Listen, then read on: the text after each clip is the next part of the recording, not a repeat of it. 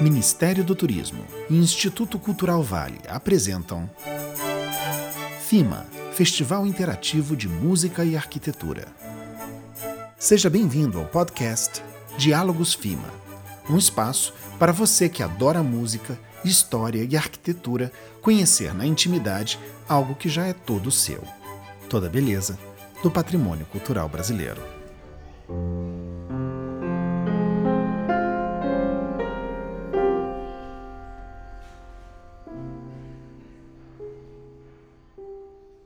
Este quarto episódio traz especialmente para você curiosidades sobre um lugar onde a arquitetura, a natureza e a cultura realizam um contraponto singular. Estamos falando do Parque Lage, que foi palco de um dos concertos do FIMA.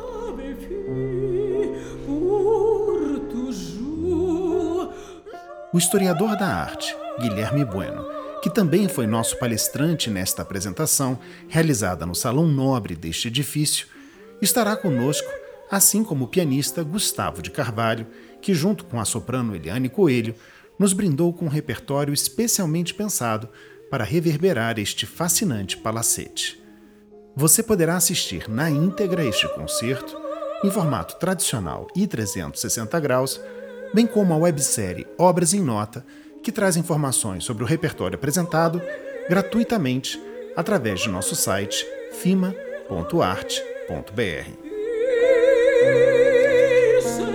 Guilherme Bueno é doutor em artes visuais pela UFRJ, professor da Escola de Belas Artes da UFMG. Lecionou no Instituto de Artes da UERJ, no Departamento de Arquitetura e Urbanismo da PUC-Rio e na Escola de Artes Visuais do Parque Lage. Foi diretor do Museu de Arte Contemporânea de Niterói e editor-chefe da Revista das Artes. Realizou curadorias de exposições de arte brasileira moderna e contemporânea no Brasil e no exterior, além de publicar textos regularmente em livros, catálogos e revistas especializadas. Já o nosso pianista Gustavo Carvalho estudou na Universidade de Música e Artes Dramáticas de Viena e no Conservatório Tchaikovsky de Moscou. Vencedor do segundo concurso Nelson Freire, já se apresentou em algumas das mais importantes salas de concerto da Europa, tais como a Tonhalle de Zurique, o Palau de la Música de Barcelona, o Musikverein de Viena, entre tantas outras. Como solista, já esteve à frente de importantes orquestras e, como camerista, já tocou com membros das orquestras filarmônicas de Viena e Berlim e grandes solistas nacionais e internacionais. O seu interesse pela música do século XX e XXI proporcionou-lhe colaborações com renomados compositores contemporâneos.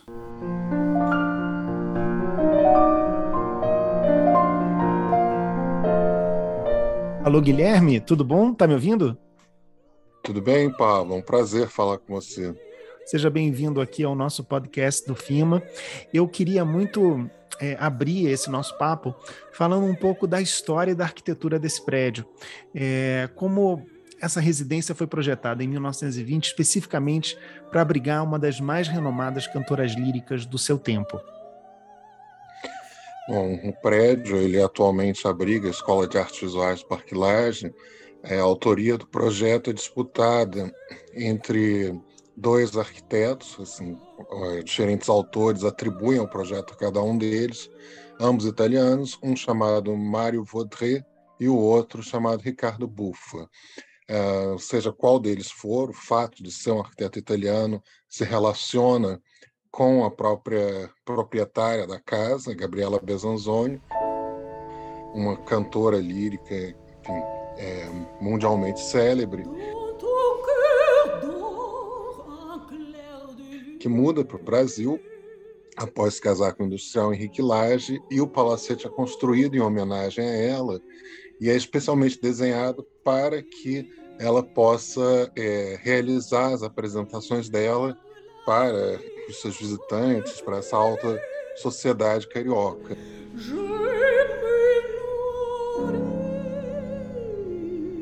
O prédio ele é classificado como um estilo eclético, e dentro desse ecletismo, que pode ser uma mistura de estilos arquitetônicos históricos ou um determinado estilo que prepondere em relação aos outros, ele é uh, considerado como inspirado no Renascimento florentino e veneziano, que, enfim, mantém uma relação com a própria história da Gabriela Besanzoni.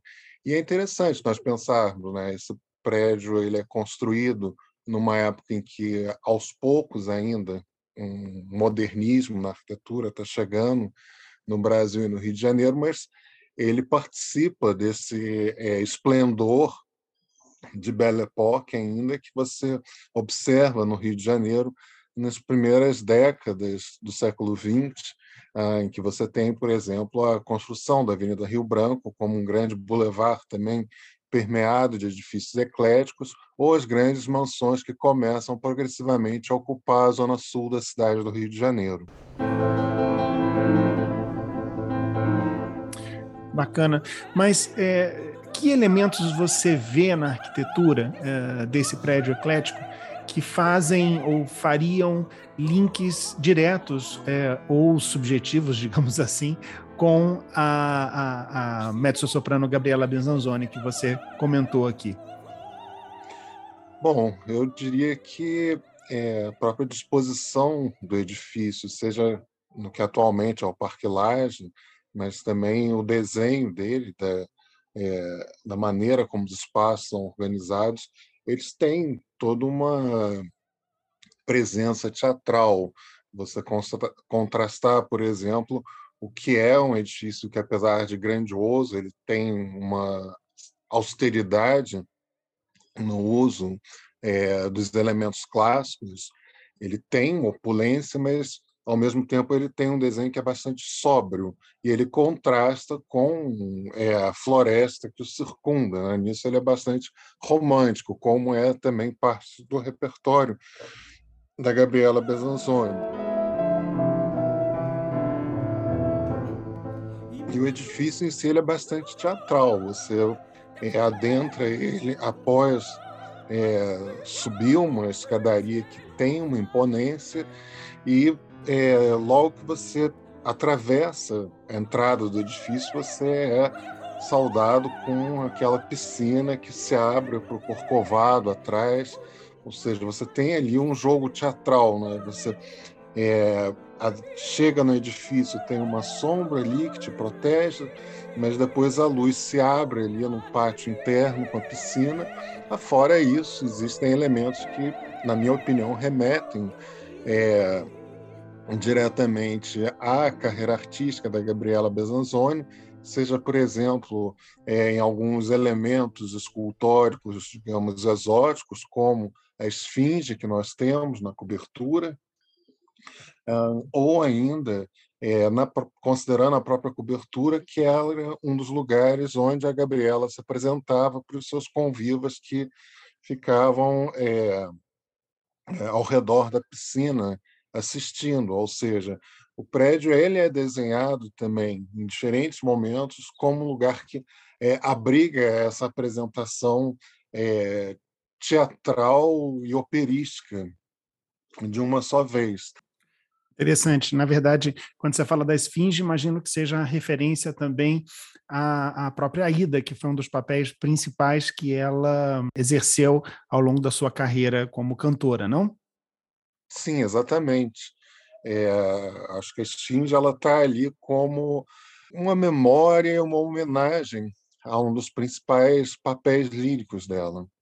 É, fora isso, falando em termos arquitetônicos e é, propriamente ditos, é, há vários elementos que lembram, assim, é, que fazem menção direta à arquitetura clássica e à arquitetura italiana, como as arcadas que circundam o pátio, é, o próprio uso, muitas vezes criativo e até, eu diria, inventado, é, das ordens clássicas na colunata, enfim, até nisso que o edifício inventa essas ordens arquitetônicas, ele também tem o seu caráter cenográfico. Eu queria que você falasse para a gente também um pouco é, da tradição dos saraus aristocráticos do Rio de Janeiro e como que essa casa se tornou um local representativo de encontro da alta sociedade carioca dos anos 20.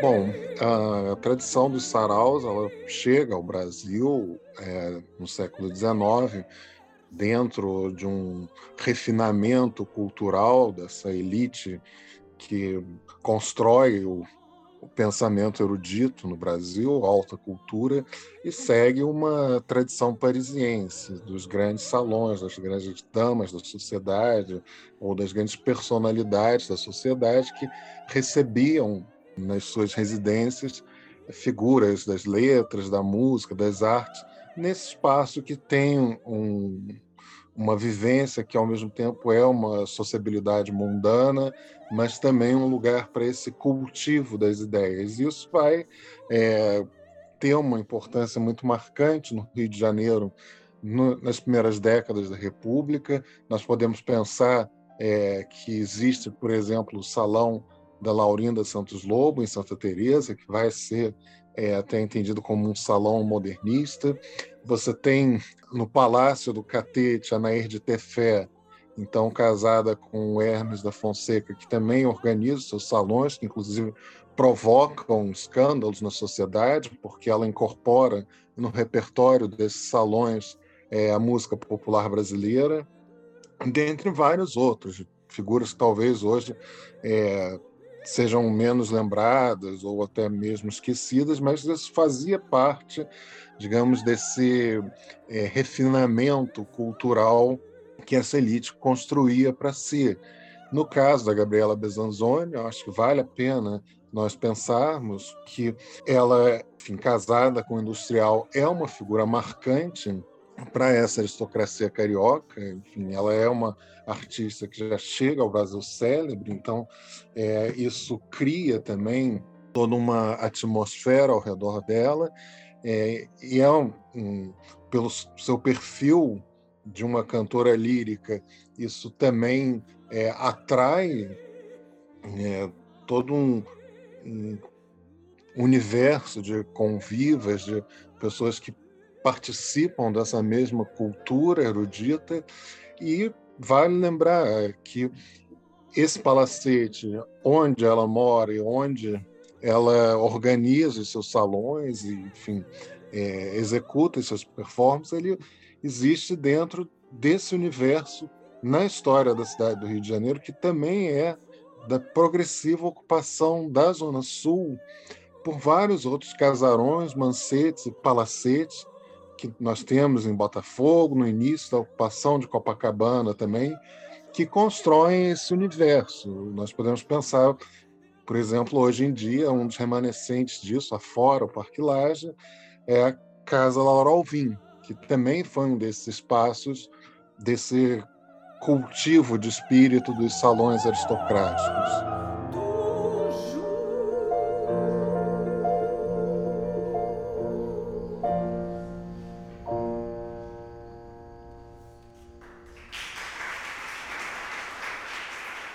Bom, é, eu queria que você falasse agora um pouco para nós como que esse espaço veio a se tornar um dos mais importantes polos culturais dessa cidade na criação, uh, nos anos 70, da Escola de Artes Visuais do Parque. A Escola de Artes Visuais do Parque como nós a conhecemos atualmente, ela é fruto de uma reforma de uma outra é, instituição de ensino de artes livre que havia no Rio de Janeiro, chamada Instituto de Belas Artes, e é, essa transformação foi capitaneada pelo artista plástico Rubens Gershman, é, em conversa com outras figuras bastante importantes também para a arte brasileira, como a Lina Bobardi, o Elias Bauer, que, enfim, ele é, investiu nesse formato de uma escola que tivesse um caráter experimental, que é, fomentasse a formação livre do artista e voltado para a cultura contemporânea,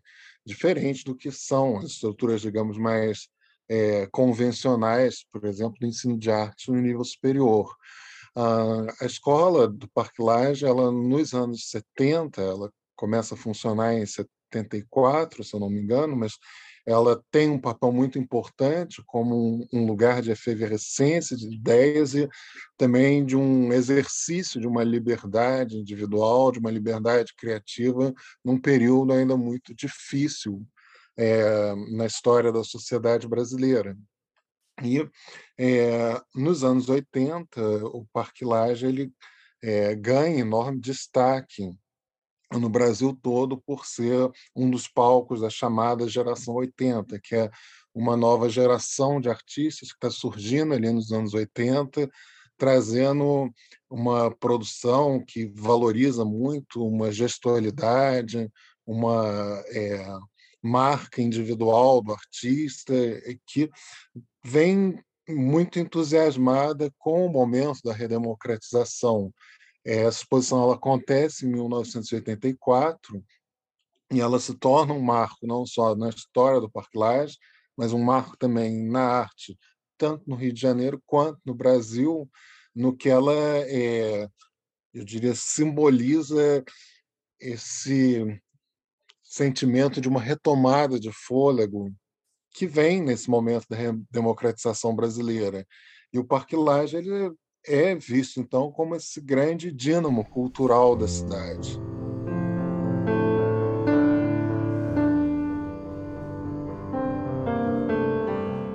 Qual seria então essa importância e representatividade desse espaço para os tempos de hoje, para os dias de hoje? Como que continua esse legado que você está colocando aí, que começou nos anos 80, e como que você percebe que a escola se apresenta hoje para a sociedade carioca? Bom, o Parque Laje é importante para a sociedade carioca por várias razões. Eu diria antes mesmo de nós pensarmos na escola, a própria existência de um parque é, no espaço urbano sempre é bem-vinda e importante, como um lugar é, de contato com a natureza, de vivência com a paisagem, como ponto de encontro. E a escola ela também se mostra bastante atenta a isso. O Parque Lage ele sempre foi uma escola é, muito focada num pensamento contemporâneo da arte e esse pensamento contemporâneo ele é capaz de trazer para as suas é, reflexões e para as suas ações também vários outros modos de fazer arte dialogar com a sociedade. Então, eu cito, por exemplo, toda uma tensão que a escola vem progressivamente estabelecendo numa conversa entre a arte e a natureza, entre a arte e o ambiente, mas também outras questões contemporâneas importantes, como, por exemplo, é, a arte é, sendo uma voz dessas várias novas é, identidades e é, subjetividades que cada vez mais procuram emancipar seu espaço na sociedade brasileira. Nisso, o Parque Lage ele é, mantém o seu compromisso de ser um espaço de pensamento, de instigação, de provocação, de indagação, mas também de renovação e transformação, o que eu acho que faz dele ser um dos lugares mais efervescentes da cidade do Rio de Janeiro. Muito bacana, Guilherme. Poxa, super obrigado por participar aqui do nosso podcast. Queria também te agradecer pela tua participação uh, no concerto, uh, na apresentação que a gente fez no Salão Nobre. Uh, e, mais uma vez, agradecer de você estar aqui conosco. Um grande abraço. Um grande abraço. Eu lhe agradeço pela oportunidade de conversar com vocês, ter participado do projeto e parabenizá-los também por ser um projeto extremamente sedutor nessa conversa entre arquitetura e música, sempre com ótimos lugares para se visitar e ótimos espetáculos para se assistir. Obrigado, Guilherme. Um grande abraço para você. Para você também.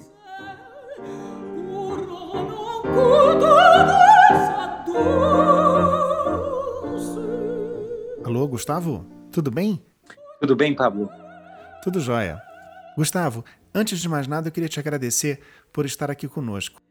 Como você sabe, um dos principais objetivos do FIMA é encontrar um repertório que dialogue com os prédios visitados pelo festival. No caso específico do Parque Lage, além do ecletismo arquitetônico, a gente tem essa curiosidade dele ter sido um prédio é, que foi construído pensado em uma das maiores cantoras da sua época, a Gabriela Besanzoni. tendo isso em mente, como foi para você pensar junto com a Eliane esse repertório? Como que ele dialoga com esse espaço? É, então, eu queria começar dando uh, os parabéns a você, Pablo, por ter criado esse festival tão inovador no cenário brasileiro e desejando desde já vida longa ao FIMA, porque eu acho que é um festival que, que é, vem, na verdade, é, ocupar uma lacuna que é justamente essa de pensar a relação entre o patrimônio arquitetônico, que é algo tão concreto, mas que ultrapassa essa concretude, é, e, e, esse diálogo com a música, que na verdade talvez seja a, a, a, linguagem artística mais abstrata que a gente tem, né? porque é algo que existe é, no espaço e no tempo e de uma maneira completamente efêmera. É, e, e, e esse, esse desafio que você nos trouxe, na verdade, que é de, de pensar esse diálogo com, com a, o Parquilage, que, que hoje é uma escola de artes visuais, mas que foi um prédio é, que serviu como, como residência para uma, uma cantora muito importante na, na, na história da música é, dita clássica no Brasil, é, foi algo bastante instigante, sobretudo é, por fazer esse, esse concerto com uma das principais vozes que a gente tem na, na atualidade do canto lírico no Brasil. Então, assim, esse, essa possibilidade de trazer a voz é, da Eliane Coelho, que é uma voz completamente diferente da, da voz da Besanzoni, para esse espaço, é, foi algo que nos norteou muito na escolha desse repertório. Então, assim, além de, de todas as relações com o patrimônio arquitetônico, é, um fio condutor que foi encontrado é, na escolha do programa foi justamente de escolher compositores que foram interpretados e que foram compositores chaves na carreira da, da, da Besanzoni e que encontraram uma, um, um diálogo é, um, um eco em canções camerísticas, porque obviamente o, o repertório que a gente apresentou no FIMA não, não incluiu óperas que foram interpretadas pela Besanzoni, mas incluiu canções é, de autoria dos mesmos compositores que foram os papéis chaves da, na carreira da Besanzoni. Então, isso foi algo que a gente sempre teve muito em mente na escolha do, do repertório que foi apresentado no festival. Gustavo, a sua parceria com Eliane Coelho sempre nos brinda com belíssimos concertos. Eu queria aproveitar que você está aqui conosco para que você nos contasse um pouquinho como foi o encontro entre vocês na década de 90 e como surgiu esse duo, hoje tão admirado no Brasil e no exterior. Uh, o encontro com a, com a Eliane é, Coelho foi realmente algo que marcou muito é, não só não só a minha carreira, mas eu diria que até mesmo a minha formação como músico, é, porque nós nos encontramos em Viena em 98 e, e eu, eu, eu tenho convicção hoje de que, na verdade, é, o período que eu passei em Viena foram cinco anos, ele, ele foi dividido em, em, em duas partes, na verdade, um período formal de cinco anos de estudos na, na Universidade de, de Música e de Artes Dramáticas de Viena, e, por outro lado, um segundo período que foi justamente essa vivência é, da Ópera de Viena é, de uma maneira semanal, por, por vezes quase cotidiana, onde a Eliane foi uma das grandes protagonistas. Então, assim, desde que, desde a da minha adolescência, eu tive a oportunidade de, de descobrir e de conhecer a Eliane interpretando assim os principais papéis operísticos na Ópera de Viena, ao lado de grandes nomes como Furlaneto, Domingo e é, Ozawa. Uh, então isso foi algo que me marcou como como artista, como músico e obviamente como ser humano. É, e, e, logo nós nos conhecemos na, na casa de uma de uma uh, amiga em comum e, e começamos a, a, a, fazer música juntos, primeiramente pelo, pelo, pelo prazer de descobrir juntos esse, esse repertório de camerístico e de, de lida, e depois a gente teve um convite é, para fazer um, uma, uma, primeira apresentação juntas, juntos no, é, no Conservatório de Tchaikovsky de Moscou. Então, assim, comple completamente, é, literalmente, do outro lado do mundo. Então, foi, foi, foi nesse palco que o, que o, que o duo nasceu. E depois, é, algo que me marca muito é justamente essa sede da Eliane em não se contentar com um repertório que ela já domina, mas de sempre buscar algo novo, em descobrir, em explorar novos e expandir novos horizontes e, e é, a prova disso é o repertório apresentado no, no concerto no, no, no FIMA, que é um repertório uh, completamente novo e que onde a Eliane revisita é, compositores que ela tanto frequentou nesse universo operístico através desse, desse repertório escrito para canto e piano. Gustavo, para encerrar esse nosso papo aqui, eu queria que você escolhesse uma das suas peças favoritas desse programa, para a gente dar uma palhinha aqui no Diálogos FIMA. E dissesse para a gente por que essa é uma peça especial para você. Uh, é uma pergunta bastante difícil, Pablo, porque todo o repertório que a gente apresentou no FIMA foi um repertório muito especial, muito especial para mim, muito especial para mim também por, por uh, ter sido a ópera um grande professor é, do que é, é, do que é o canto, do que é o canto também como uma linha, uma linha pianística, mas eu acho que eu escolheria talvez é, alguma das canções de, de Verdi que foram apresentadas no FIMA, um grupo de canções é, escritas por ele para piano e canto, e porque por ser por ser de certa forma um, um laboratório de tudo que depois é possível de se conhecer é, desse compositor é absolutamente maravilhoso no universo operístico. Então nessas canções apresentadas a gente encontra Traviata, a gente encontra Trovatore é, de uma maneira muito camerística. Então isso foi muito especial assim de, de reencontrar esse esse é, universo operístico que é tão tão tão bem dominado de no, no microcosmos.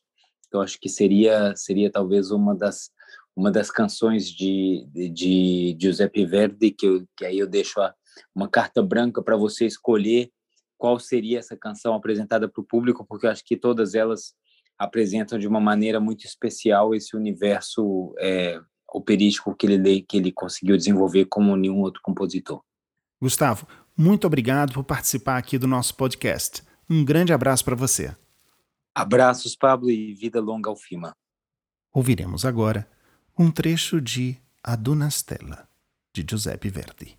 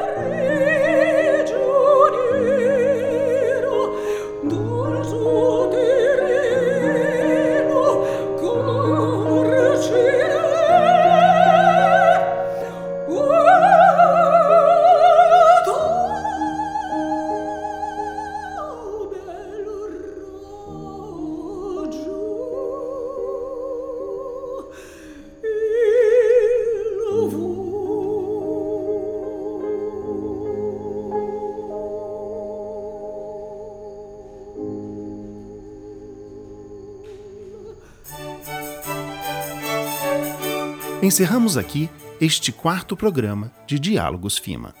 Não percam no próximo episódio, que vai ao ar no dia 14 de março, segunda-feira, a partir das 19 horas, a oportunidade de conhecer mais curiosidades, desta vez sobre a Igreja de Nossa Senhora do Carmo da Antiga Sé. Um edifício icônico, onde o pesado, o escuro e a austeridade que encontramos na arquitetura religiosa portuguesa dá lugar ao leve, ao claro e à alegria desse espaço de ambiente palaciano que mostra toda a riqueza do rococó religioso do Brasil. Saiba mais sobre a programação presencial e digital do Festival Interativo de Música e Arquitetura através dos nossos perfis no Facebook, Instagram e YouTube. Acesse nossas redes através do site www.fima.arte.br. Diálogos FIMA. Este patrimônio é todo seu. Lei Federal de Incentivo à Cultura. Patrocínio Instituto Cultural Vale. Realização Artimundi Produções Culturais. Secretaria Especial da Cultura. Ministério do Turismo. Governo Federal. Pátria Amada Brasil.